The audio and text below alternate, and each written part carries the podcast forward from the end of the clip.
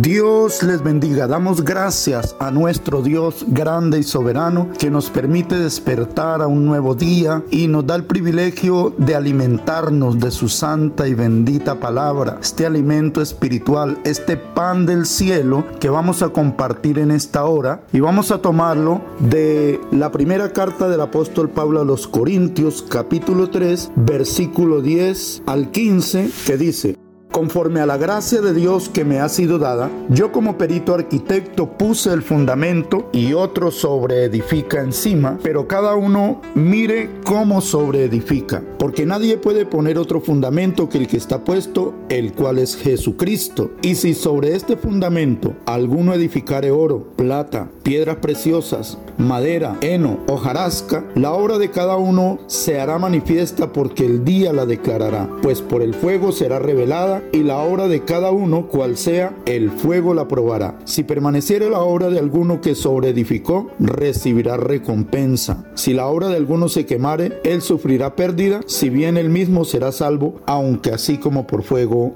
Amén.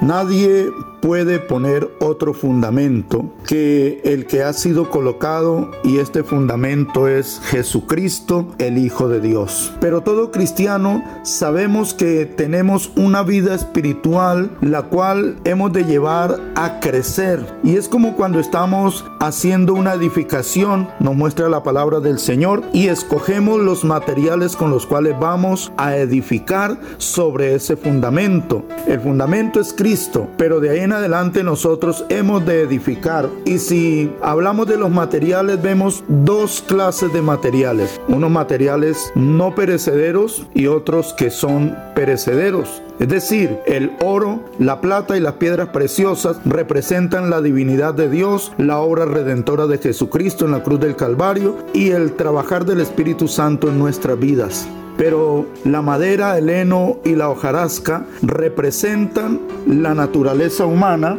las habilidades de los hombres y las obras humanas. Sobre el fundamento hemos de edificar y hemos de escoger con qué materiales vamos a sobreedificar. Si edificamos sobre la palabra de Dios, sobre la obra redentora de Cristo, sobre el mover del Espíritu Santo, estamos levantando una edificación que el fuego no podrá consumir. Pero si edificamos con las habilidades de los hombres, con la naturaleza humana, los pensamientos de los hombres, las habilidades de los hombres, cuando venga el fuego de la prueba, entonces esa obra será quemada, se acabará y quedará solamente el fundamento. De tal manera, mis amados hermanos, que es importante saber cómo estamos edificando nuestra vida espiritual, sobre qué y con qué materiales estamos edificando nuestra casa espiritual. Mis amados, Pensemos en esto y